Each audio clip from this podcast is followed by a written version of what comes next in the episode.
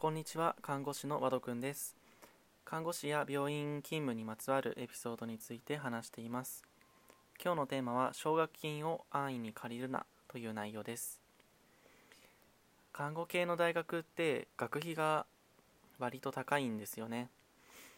で理系の学校と同等かそれ以上なんで貯蓄を作る余裕のない環境の場合はあの親御さんがお金を払うのもかなり大変かなと思います。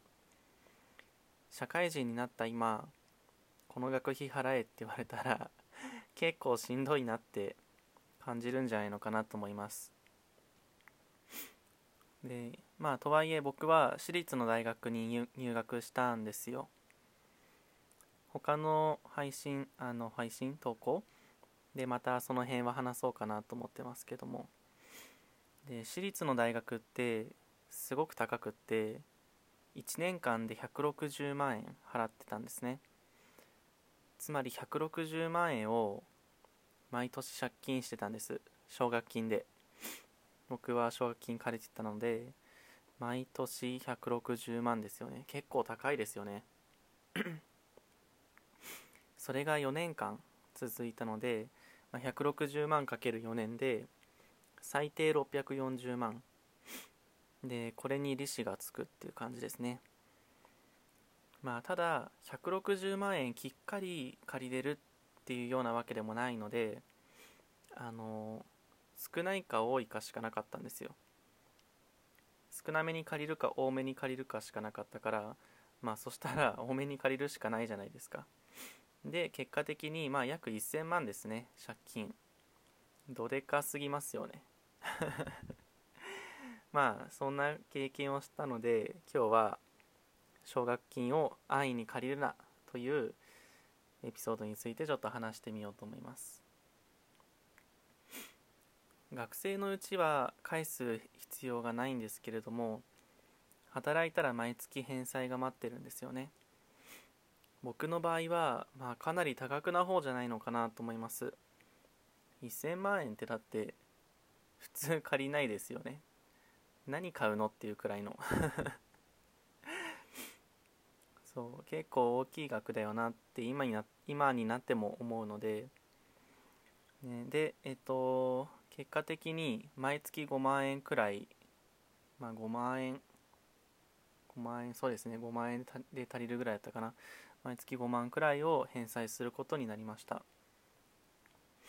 今も5万円。そうですね。今はちょっとだけ減って4万ちょっとになりましたが毎月それをずっと返し続けてます。で看護師になっても夜勤の立ち上げとかがまだの場合って手取りが本当にうち15万とか。うーんちょっと覚えてないけど基本給19万ぐらいから始まってるのでうんまあ手取り15万くらいですね。でそれで奨学金が5万引かれますよね。まず。まず5万引かれて光熱費とかネットの固定費とかでまあ23万減るじゃないですか。でそこから食費も3万円ぐらい減るじゃないですか。もう15万から5万3万3万って減っていくからいやもうどうやって貯金するみたいな。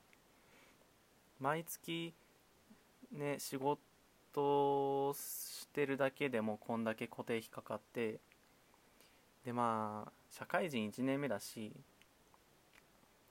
何て言うんでしょう。まあこう遊びに出かけたりとかしたいじゃないですか。ね僕仕事すごく辛かったんで、まあ、これもどっかで話そうかな。もうすごく辛かったんであの本当に毎日飲みに行ってたんですよね。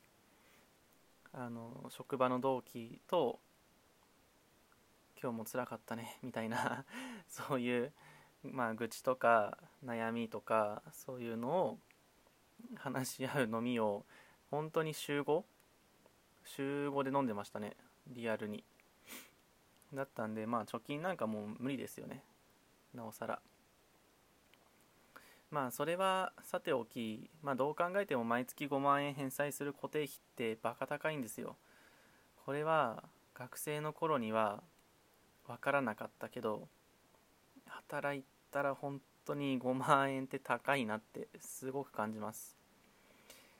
借金って自分の生活を本当に窮屈にするので返せるめどがない限りはやっぱり手を出さない方がいいなって学びました。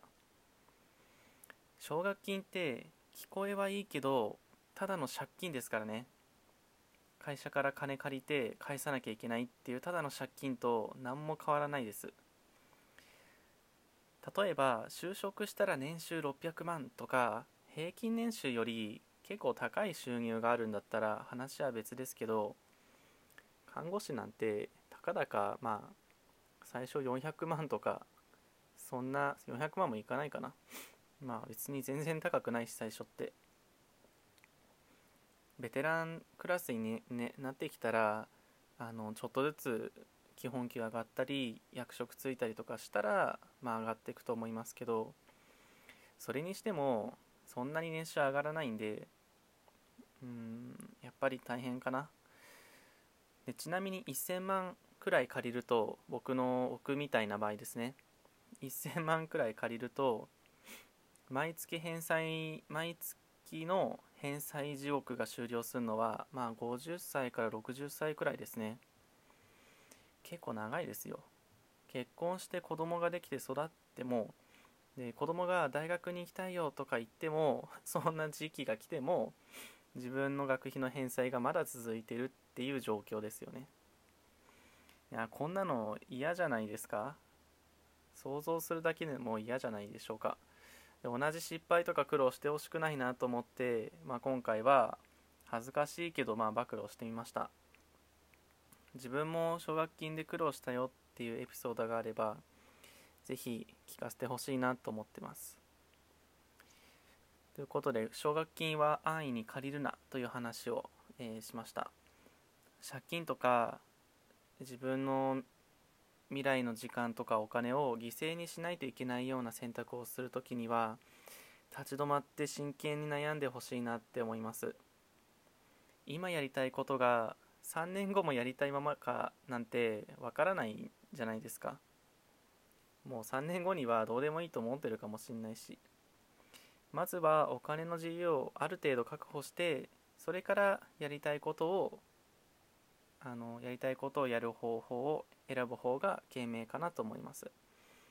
今学生の方高校生の方とかももしかしたら聞いてるのかな、ね、学生の方はぜひあの自分の未来を狭めないために奨学金という借金に関しては結構悩んでほしいなと思います。ということで以上看護師の和田くんでした。